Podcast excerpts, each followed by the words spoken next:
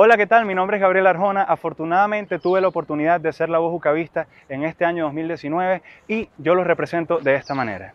Como un cuento de hadas te quiero contar todo lo que siento. Y como un príncipe azul, Estamos escuchando a Gabriel Arjona, estudiante de Comunicación Social de la Universidad Católica Andrés Bello y ganador de la más reciente edición de La Voz Ucavista, porque las universidades venezolanas no solo son espacios para el estudio y la investigación, sino también para el desarrollo integral de los jóvenes, en este caso desde el punto de vista cultural. La voz ucavista es una de las competencias de este tipo que se crearon en las universidades venezolanas para dar vida al Festival Nacional de la Voz Universitaria y la Canción Inédita, competencia que se realizaba desde 1993 por iniciativa del Consejo Nacional de Universidades CNU que involucraba a todas las instituciones de educación superior del país. La última edición tuvo lugar en 2017. Desde Universate hacemos votos para que este tipo de actividades se retomen, porque los festivales musicales, así como la cultura, contribuyen sin duda a darle a la universidad un rostro positivo, hermoso y lleno de la Venezuela que todos queremos. Les saludamos Efraín Castillo Y Tamara Sluznis. y esta es una nueva emisión de nuestro programa Universate, las voces de la Universidad Venezolana, que se puede escuchar a través del circuito Unión Radio a nivel nacional. Este espacio es producido por Unión Radio Cultural y la Dirección General de Comunicación, Mercadeo y Promoción de la Universidad Católica Andrés Bello. En la coordinación general de producción está Isabela Iturriza, en la jefatura de producción están Inmaculada Sebastiano y Carlos Virgües. En la producción, José Ali Linares y Óscar Calles. Y en los controles, Fernando Camacho y Giancarlos Caraballo. Antes de comenzar, ponemos a su disposición nuestras redes sociales. En Twitter e Instagram somos arroba universate radio. Nuestro correo electrónico es produccionuniversate.gmail.com y les decimos también que ediciones anteriores del programa las pueden descargar en iVox. Nuestra cuenta es Producción Universate. También pueden visitar la página web elucavista.com y allí podrán encontrar el enlace para descargar todos nuestros programas. Nuestra emisión comienza, como siempre, con un breve repaso por algunas de las noticias más destacadas del mundo universitario venezolano. Actualidad Universitaria. Comenzamos este segmento comentándoles que la Superintendencia Nacional de Educación Superior Universitaria de Perú, SUNEDU, reconocerá los títulos profesionales emitidos por 22 universidades venezolanas aún sin estar apostillados.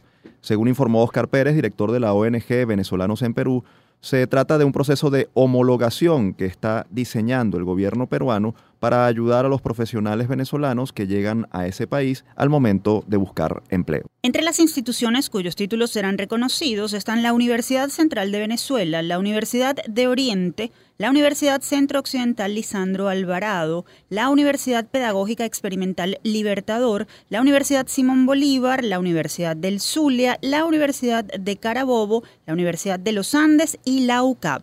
Aunque el proceso no está totalmente definido aún, la Cancillería de ese país informó que se está conformando un equipo de trabajo intersectorial que permita hacer posible que el sistema de homologación de títulos comience a funcionar a finales de este 2019.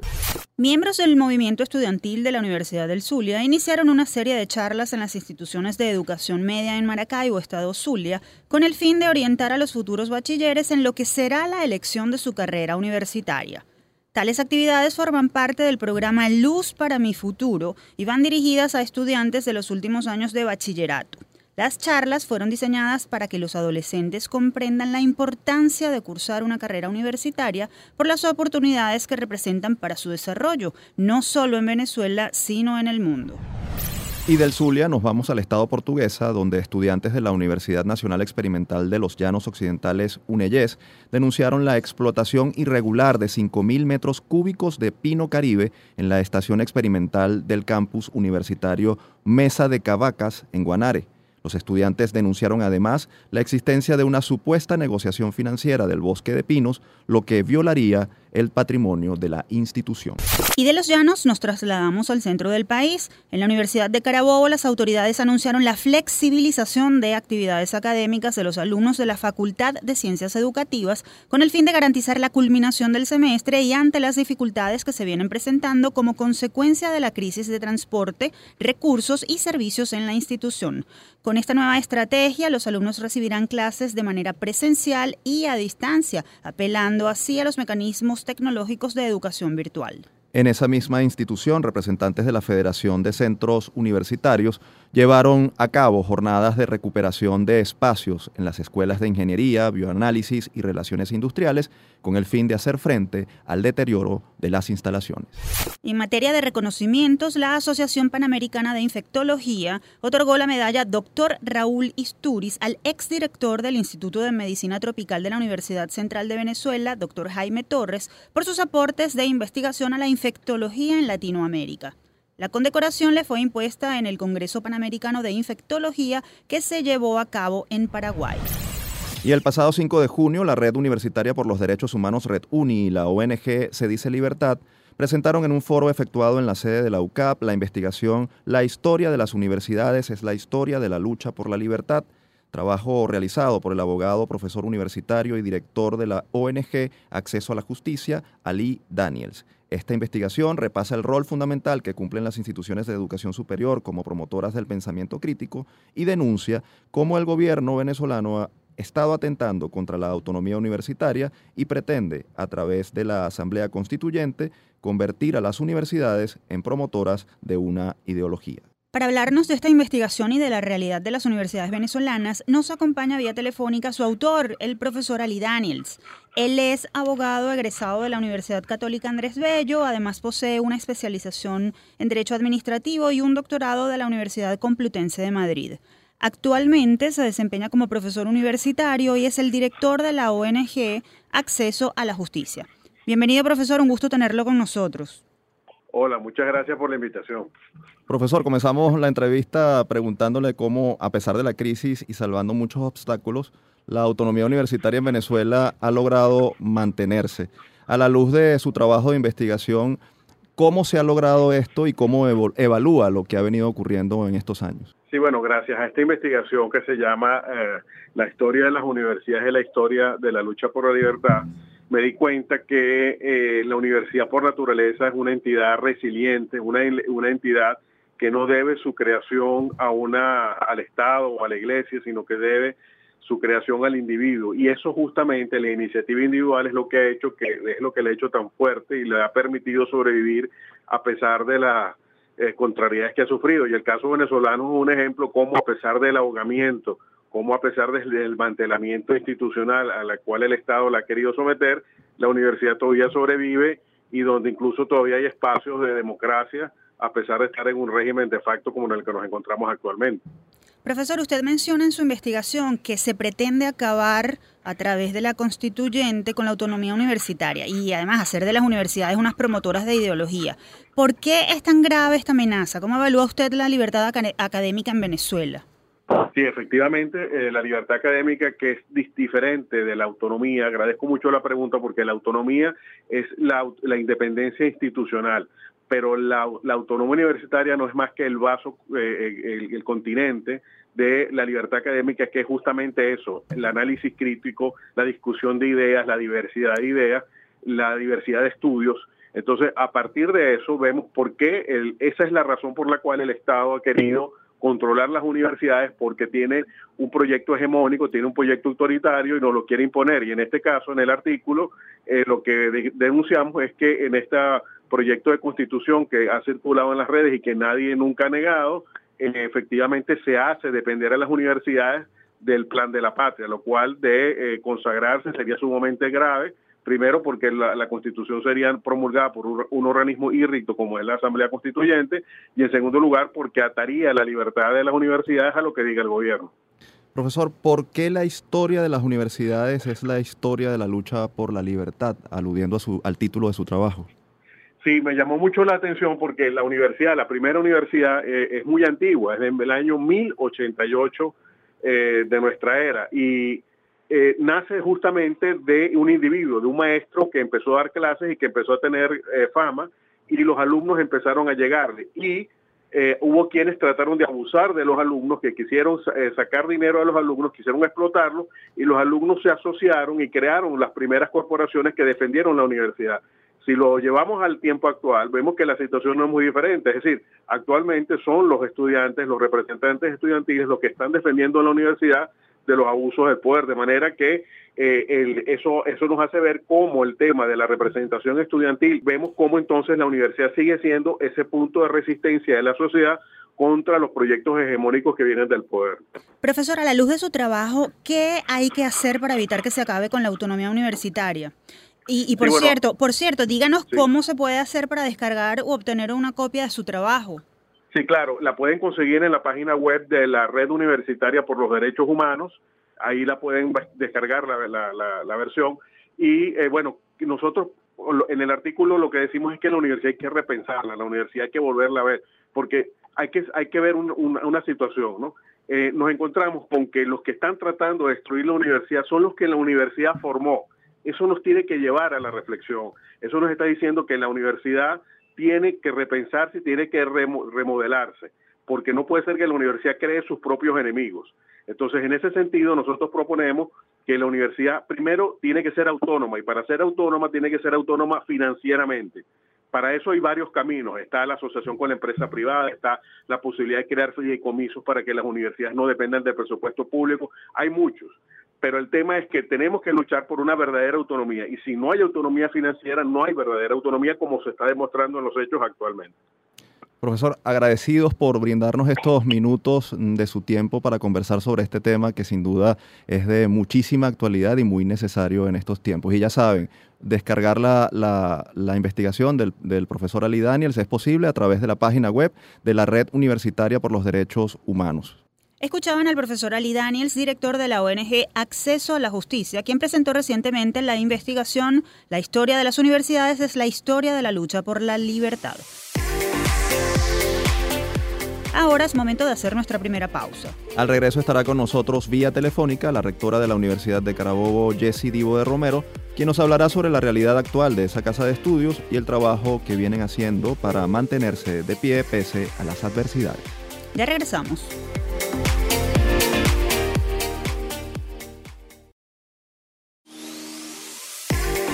Estamos de vuelta con nuestro programa Universate, las voces de la Universidad Venezolana por el circuito Unión Radio. Las acompañamos Efraín Castillo y Tamara Sluznis.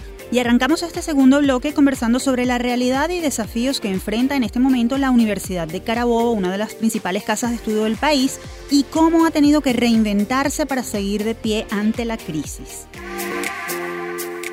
Desde el campus.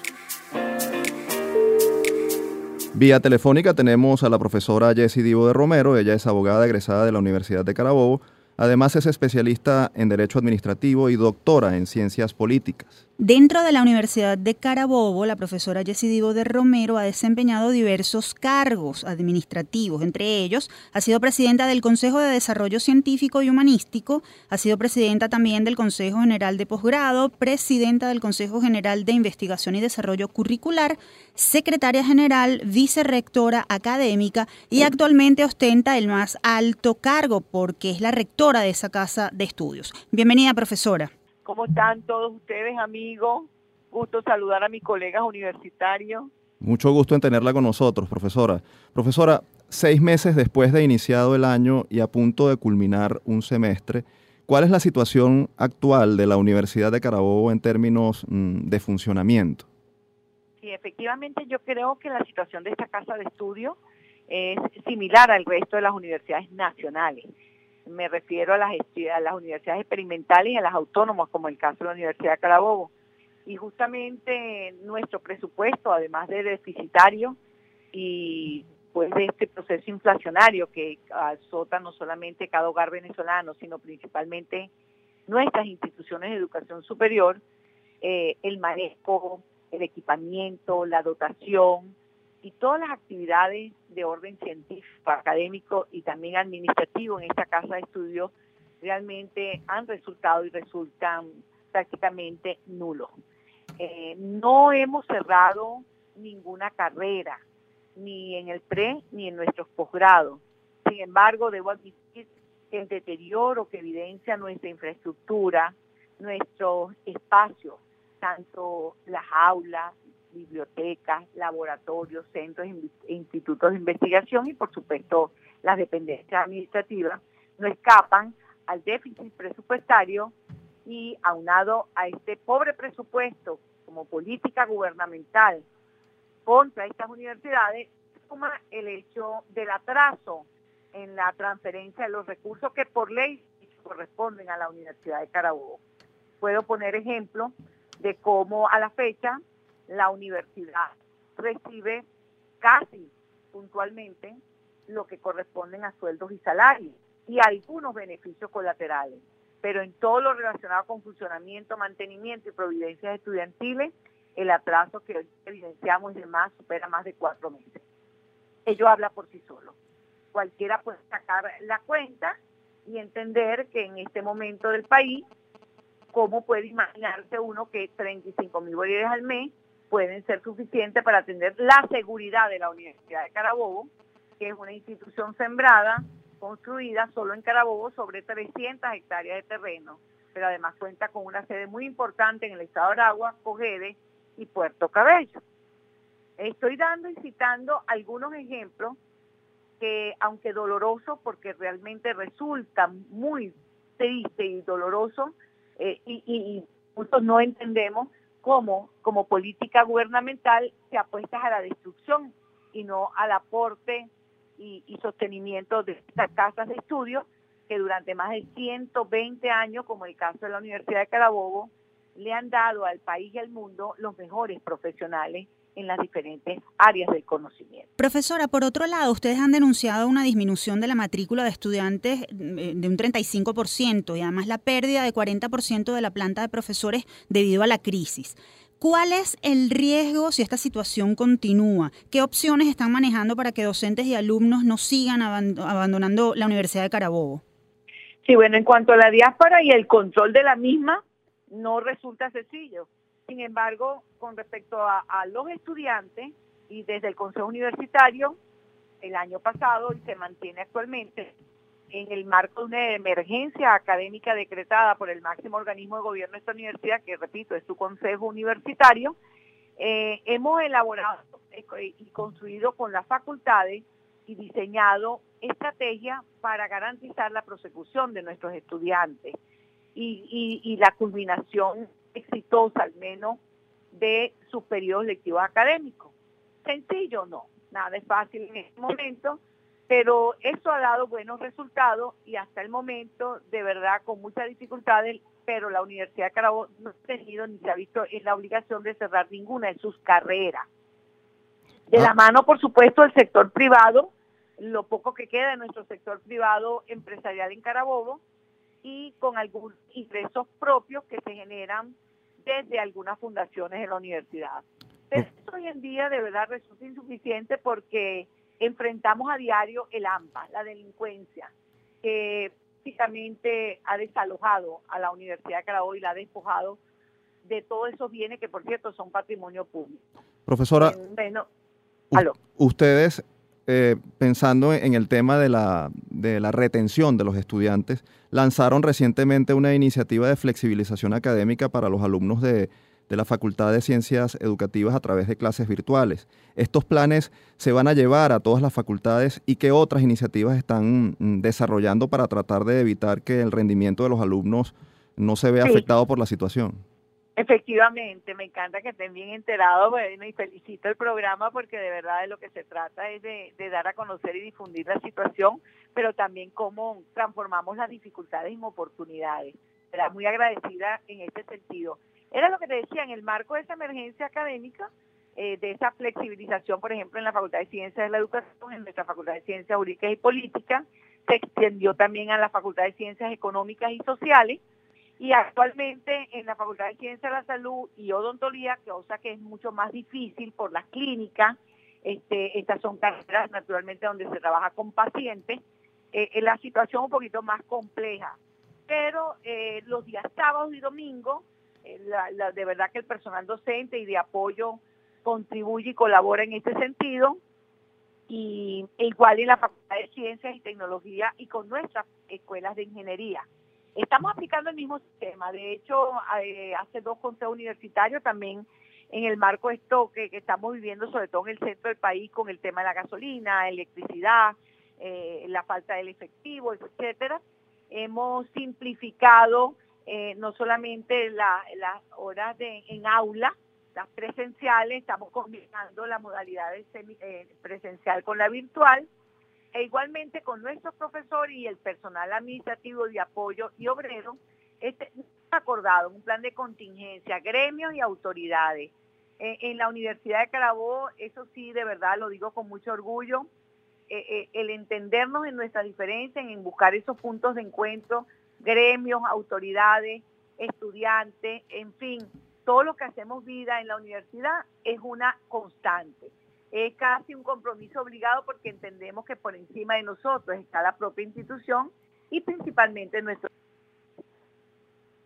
Profesora, se habla mucho de la autogestión como alternativa. Eh, ustedes se han propuesto generar sus propios recursos sostenibles con la investigación o la extensión educativa. ¿Qué aporte pueden realizar sus estudiantes y egresados? ¿Han hecho algún trabajo al respecto? Mira, poco. Tengo que serte sincera, en este momento poco, porque nosotros tenemos asignado para este año 910 mil bolívares. Lo sé de memoria porque me ocupo y, y en algún momento me dediqué a la producción intelectual y fui vicerrector académico, como ustedes lo mencionaron. Muy poco, con un presupuesto de 910 mil bolívares para la Dirección de Medios y Publicaciones, ¿cómo se puede publicar? Y el conocimiento que no se divulga, que no se publica, es como que si no existiera. Nuestros centros e institutos de investigación están activos, no todos, pero en su gran mayoría, pero la producción no es comparable con siete u ocho años atrás. Eh, hacemos grandes esfuerzos para incluso garantizar las actividades de extensión y servicios con nuestras comunidades de, de, facultades. Y no me estoy refiriendo únicamente al servicio comunitario, me estoy refiriendo justamente a las de, que socialmente cumplimos bajo el esquema de responsabilidad social de la, de la universidad con nuestras comunidades, eh, servicios médicos, servicios odontológicos, asesorías y tutorías este, prácticas docentes de nuestra Facultad de Educación. Eso ha mermado, sin embargo, mantenemos, gracias, repito, también al apoyo de esas comunidades que aunque son vulnerables, eh, siempre aprecian la presencia de la universidad, de nuestros profesores, estudiantes y personal de apoyo en esas comunidades.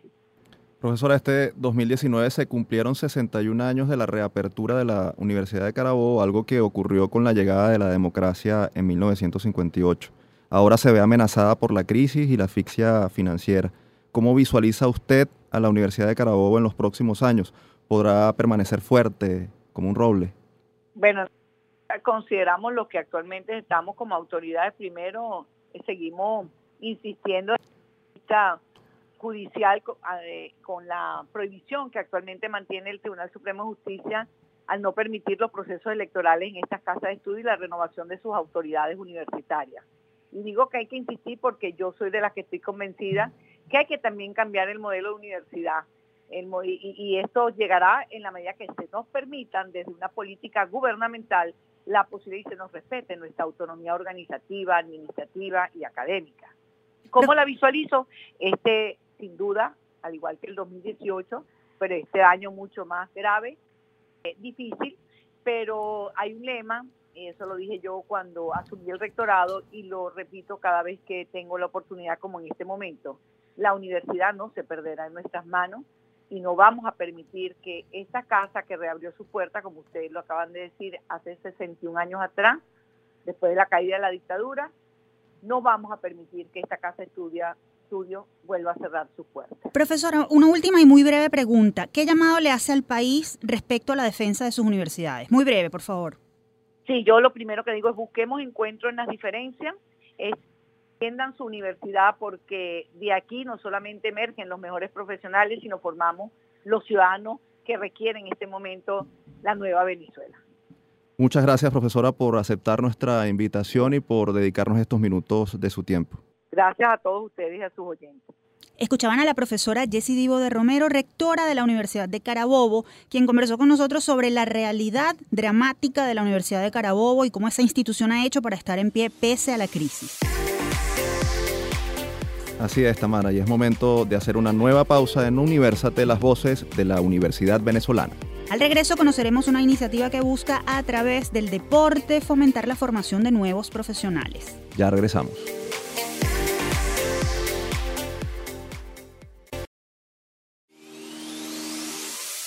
Seguimos con más de Universate, las voces de la Universidad Venezolana. Recuerden que estamos al aire a nivel nacional a través del circuito Unión Radio. También tienen a disposición nuestras redes sociales en Twitter e Instagram, arroba Universate Radio y nuestro correo electrónico producciónuniversate.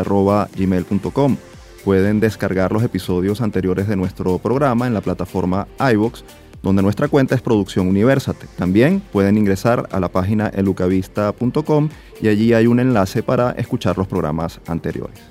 Y ha llegado el momento de conocer cómo el deporte puede ayudar a la formación de nuevos profesionales en todo el país. En la cancha. Recientemente la Dirección de Deportes de la UCAP se unió con la Asociación de Baloncesto del Distrito Capital para crear el proyecto Torneo Crecer que busca estimular a alumnos de bachillerato con habilidades para el básquetbol a que sigan una carrera universitaria en la UCAP u otras universidades de Caracas a través de becas deportivas. A esta iniciativa se han unido dos equipos de baloncesto del Distrito Capital, los Cocodrilos de Caracas y los Broncos de Caracas, con el fin de que los muchachos puedan integrar los equipos universitarios y también eh, tengan la posibilidad de seguir en la Liga Profesional de Baloncesto. Y para hablar sobre esto tenemos vía telefónica al profesor Juan Sánchez. Él es ingeniero industrial egresado de la UCAB y posee una especialización en gestión logística y gerencia deportiva de la FIFA. Actualmente se desempeña como director de deportes de la Universidad Católica Andrés Bello. Para nosotros es grato recibirlo, profesor. Bienvenido. Hola, ¿qué tal? Un saludo para todos los oyentes. Muchas gracias, profesor, por, por atendernos. Queremos comenzar preguntándole cómo surgió esta iniciativa Torneo Crecer. Nosotros en, en la universidad ya tenemos un programa de acompañamiento económico y, y académico a los, a los atletas, este, lo que comúnmente se llaman becas, becas deportivas.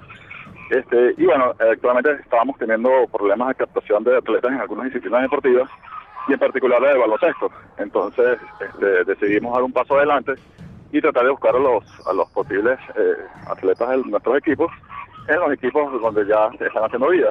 Y bueno, son, son más o menos son eh, atletas que están estudiando ahorita bachillerato y que tienen ganas de seguir estudiando y hacer una carrera universitaria.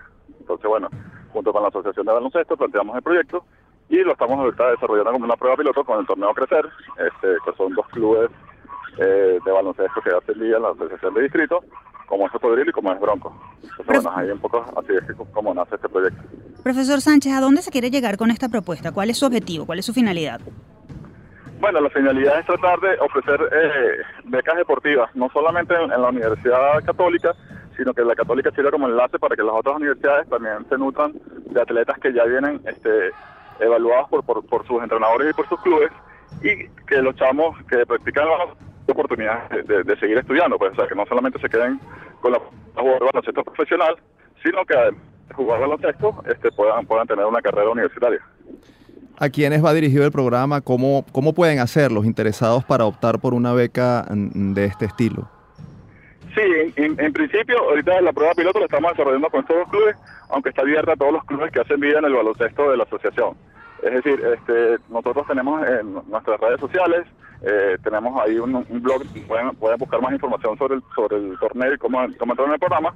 Y bueno, a través de la misma asociación, este, también se canalizan eh, con, los, con los, eh, la junta directiva de la asociación los posibles contactos. Este, los entrenadores hacen como una selección deportiva, el atleta manda un currículum deportivo, un poco su, su experiencia deportiva, luego se le hace una, una prueba y al mismo tiempo él debe en paralelo de cumplir los requisitos académicos, es decir, lograr entrar a la universidad por méritos propios y una vez que dentro de la universidad, bueno, se le asigna un, un estudio socioeconómico, se le asigna este el profesor de nuestra especialidad de baloncesto le, le, le, asigna un plan de entrenamiento y bueno, este opta, opta por, por la ayuda económica pues. Profesor, ¿y cuántos beneficiarios espera tener esta, esta propuesta? Sí, en principio nosotros estamos buscando todos los atletas del baloncesto de la, de la universidad en el programa. Tenemos ahorita un máximo de 20 cupos eh, en esta primera fase. La, la, idea es que los chamos que o por iniciativa o por, o por la misma carrera no, no, quieran estudiar en la católica puedan ir a otras universidades. Entonces, el, la, la, cantidad de atletas que pudiesen entrar en el programa es, es mayor a, a, a, los 20 cupos que da la católica porque las otras universidades también tienen las mismas necesidades. Profesor, eh, eh, ¿cómo funciona el tema del rendimiento académico? Los chamos que, que ingresan eh, con becas deportivas a las universidades responden desde el punto de vista académico? Porque eso es algo también eh, importante mm, comentar. Sí, nosotros una vez que ellos ingresan al programa le hacemos un seguimiento, es decir, estamos estamos revisando cómo va su, su rendimiento académico en caso de que ellos manifiesten que tienen algún problema en alguna materia específica o tienen alguna presentación este, particular, tratamos de hacer los enlaces en cada una de las escuelas para tratar sobre el tema de, una, una, una, pasantía eh, o una preparaduría o una, una tutoría eh, particular del atleta para que logren mantener un promedio que varía en función de la escuela que estén estudiando. O sea, cada escuela tiene un promedio, nosotros les, pedimos que tengan por lo menos el promedio de su escuela y que mantengan ese nivel. Este, semestralmente hacemos las revisiones y bueno, tomamos algunas acciones en caso de que el, el, estudiante no esté logrando los objetivos que, nos planteamos. Profesor, en este tipo de iniciativas es muy importante la, la participación de la empresa privada. ¿Cuál es el llamado a, a todas aquellas organizaciones empresariales que deseen sumarse a esta causa, porque son jóvenes que tratan, que tienen la intención de formarse en distintas áreas sin abandonar el deporte y obviamente los recursos son muy necesarios. Sí, el llamado es de todas las empresas que hacen el deporte profesional, que tienen planes de patrocinios deportivos este, a deportistas élites, que bueno, que también apoyen este tipo de iniciativas, ya que también estamos formando a los, a los, a los siguientes generaciones de gerentes deportivos, estamos eh, eh, formando a las siguientes generaciones de atletas que van a estar vinculados de una manera profesional al deporte. Entonces, bueno, obviamente necesitamos el apoyo de, todas las personas que hacen vida en el deporte profesional para que también apoyen este tipo de iniciativas que al final redundarán en una, en una mejor calidad del deporte venezolano. Rapidito, profesor, las redes para contactarles y obtener información. Sí, nuestras redes son en Twitter e Instagram, eh, arroba deportesucap, y tenemos una página web que es deportejucat.com.be. Ahí pueden obtener toda la información que requieran. Muchísimas gracias. Escuchaban ustedes al profesor Juan Sánchez, director de deportes de la UCAP, quien nos hablaba sobre la iniciativa Torneo Crecer, que busca becar los estudios universitarios a jóvenes basquetbolistas. Así es, Tamara, y esta es una iniciativa que estimula la práctica deportiva y fomenta el crecimiento de la educación. Y ha llegado el momento de hablar de universidades del mundo. El mundo gira Comenzamos nuestro espacio con una pregunta. ¿Desde hace cuánto tiempo existe la educación universitaria? Pues les contamos que las casas de estudio avanzado están consolidadas desde hace siglos, más de lo que muchos pensamos. Por eso queremos hablarles sobre las cinco universidades más antiguas del mundo. Con el tiempo estas casas de estudio se han moldeado y perfeccionado a los estándares de la actualidad, pero muchas aún conservan sus estructuras originales. Vamos a comenzar con la Universidad de Caraguayín, reconocida como la primera institución de educación superior por la UNESCO y el libro de récords Guinness, la Universidad de Caraguayín fue fundada en el año 859, es decir, hace 1160 años, por una mujer llamada Fátima al-Fihiri y está ubicada en la ciudad de Fez, Marruecos. Actualmente se considera una de las mejores, ya que se ha convertido en un centro mundial de ciencias naturales. Y ahora pasamos a la segunda institución de educación superior más antigua del mundo y nos vamos a Egipto con la Universidad de Al-Azhar. Situada en el Cairo, la Universidad de Al-Azhar fue fundada en el año 975 por la dinastía Fatimí de Egipto, descendientes de Fátima, conocida como Az-Zara, por lo que la universidad fue nombrada en su honor. Esta casa de estudios poseía en sus inicios facultades de ley islámica y jurisprudencia, gramática árabe, astronomía islámica, filosofía islámica y lógica. Actualmente es un centro de literatura arábica y enseñanza del Islam suní y sus programas son fundamentalmente religiosos, aunque también enseñan ramas modernas de la ciencia. Ahora nos trasladamos a Occidente, específicamente a Europa, porque eh, la Universidad de Bolonia es la tercera más antigua de la historia. Fundada en 1088 en Bolonia, es decir, en el siglo XI, este centro de estudio surgió como una agrupación de estudiantes creada por Irnerio, un jurista de la época muy importante. Nació de las escuelas municipales y pasó a adquirir el grado de universidad. Actualmente la Universidad de Bolonia cuenta con más de 100.000 estudiantes en sus 23 colegios, en sus centros de Europa localizados en Italia, en las ciudades Imola, Rávena, Forlì, Cesena y Rimini, así como en su centro de ultramar localizado en la ciudad de Buenos Aires, Argentina. Nos toca ahora pasar a Reino Unido con la Universidad de Oxford. Fundada en 1096, es el centro de investigación más antiguo del idioma inglés. La universidad tuvo un alto crecimiento desde 1167, cuando Enrique II de Inglaterra prohibió que los estudiantes ingleses asistieran a la Universidad de París. Esta casa de estudios está integrada por varias instituciones, 38 colleges constituyentes y departamentos académicos que están organizados en cuatro divisiones. Todos los colleges son instituciones con autogobierno dentro de la universidad, controlan a sus miembros y tienen su propia estructura interna y actividades. Oxford también cuenta con el museo universitario más antiguo del mundo, así como con la mayor editorial universitaria y la biblioteca académica de ámbito nacional más extensa. Para finalizar nuestro corto ranking de las universidades más antiguas del mundo, nos vamos a Francia y específicamente hablaremos de la Universidad de París. Fundada en 1150 y también conocida como la Sorbona, nació gracias al obispo de la ciudad. Sus instalaciones se situaron cerca de la Catedral Notre Dame de París. En 1200 fue reconocida por el rey Felipe II y en 1215 por el Papa Inocencio III. Con los años adquirió rápidamente un gran prestigio, especialmente en filosofía y teología. El principal objetivo en su creación era formar a los funcionarios de la Administración Real como consejeros de Estado, parlamentarios expertos en tribunales y hacienda, y de instituciones eclesiásticas como profesores médicos, bibliotecarios y obispos. Interesante, Tamara, y con este dato sobre las universidades más antiguas del mundo es momento de hacer la última pausa en esta edición de Universate. Al regreso sabremos qué tienen en común Venezuela y el MIT. Ya regresamos.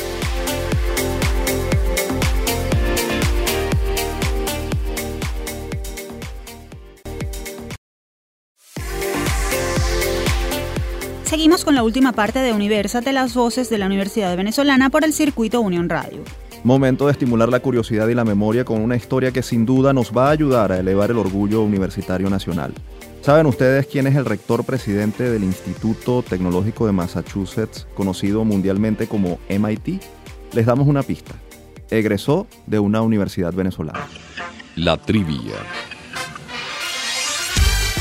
Desde julio de 2012, el presidente del Massachusetts Institute of Technology, MIT, es Leo Rafael Reif, zuliano nacido en el año 1950, quien se graduó como ingeniero eléctrico en el año 1973 en la Universidad de Carabobo.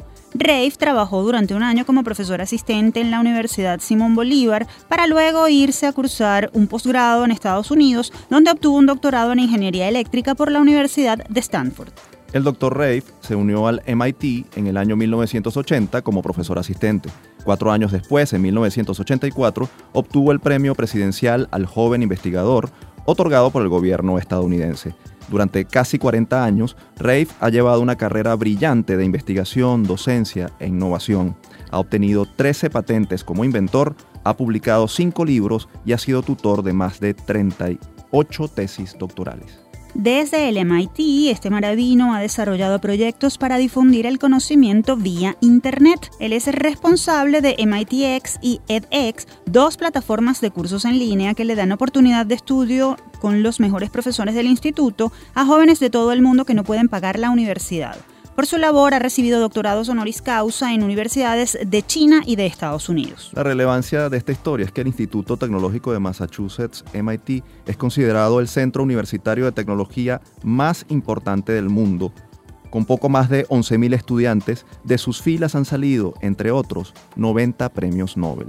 Definitivamente nuestras universidades son canteras de profesionales capaces y exitosos que brillan dentro y fuera de Venezuela. ¡Qué orgullo! Y en estos tiempos en los que la crisis golpea tan fuerte el ánimo de nuestros universitarios, conocer que un profesional como Rafe ha llegado tan lejos es un estímulo para quienes en nuestro país no se rinden y siguen trabajando por la educación superior. No en vano, en una entrevista, el doctor Rafe dijo recientemente que los compatriotas no deberían olvidar nunca, y lo citamos, que el talento venezolano es tan bueno como el mejor del mundo. Así es, y ahora vamos a conocer en qué pueden formarse los jóvenes para que sean exitosos en el futuro de la mano del psicólogo y experto en mercadeo relacional, Gabriel Wald. Cambio de rumbo. Es común escuchar que los jóvenes quieran emprender un negocio propio. Otros, menos jóvenes, apuestan por tener su tienda, un restaurante, una posada o algún comercio. La realidad es que muchos emprendimientos no salen bien por muchas razones y conviene tener bajo la manga formación y experiencias que aseguren un ingreso económico. ¿En qué vale la pena formarse ante el futuro de Latinoamérica? Según el último informe del Banco Interamericano de Desarrollo del 2019, la población está envejeciendo y cada vez habrá más empleos sustituidos por máquinas. De esta forma, las áreas con más demanda en Latinoamérica los próximos 20 años serán las relacionadas con salud, medio ambiente, docencia y las tecnologías de intermediación. Estas son las que permiten que la gente se conecte con plataformas digitales la automatización cobrará fuerza y serán cada vez más demandadas las áreas que no pueden ser automatizadas. Por eso, todo lo relacionado con fisioterapia, asistencia a la tercera edad, enfermería, atención al discapacitado, por ejemplo, tendrá cada vez más demanda. También vale la pena formarse en áreas relacionadas con entornos sustentables. Aprovechamiento del medio ambiente, tecnologías limpias, manejo de desechos, turismo ecológico, y todo aquello que permita aprovechar ambientes naturales, que son tan abundantes en Latinoamérica. Recordemos que el mundo está cambiando y las profesiones tradicionales deben apuntar a las necesidades modernas. Para conocerlas hay que informarse sobre el entorno global y no solo sobre un lugar.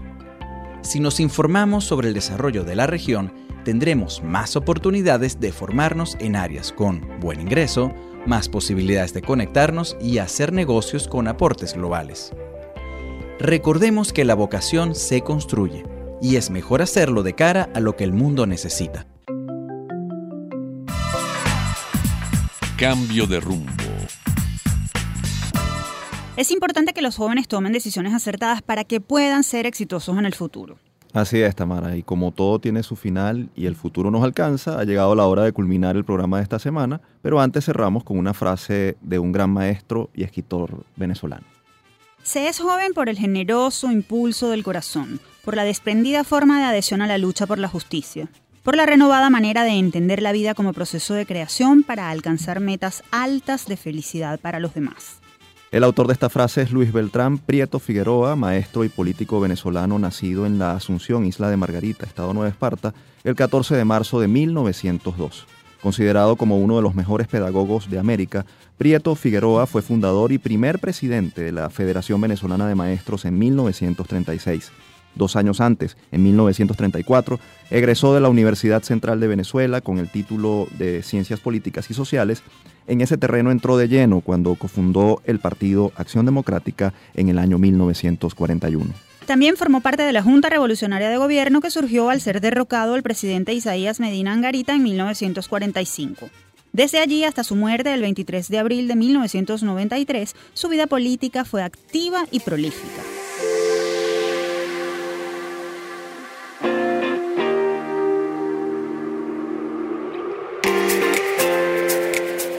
Amigos, mil gracias por su atención. No olviden seguirnos a través de nuestras redes arroba Universate Radio en Twitter e Instagram y escribirnos al correo producciónuniversate.gmail.com. Les recordamos que pueden descargar los episodios anteriores de nuestro programa en la plataforma iVoox. Allí somos Producción Universate. También pueden ingresar a la página web elucavista.com y allí tienen un enlace para descargar nuestros programas.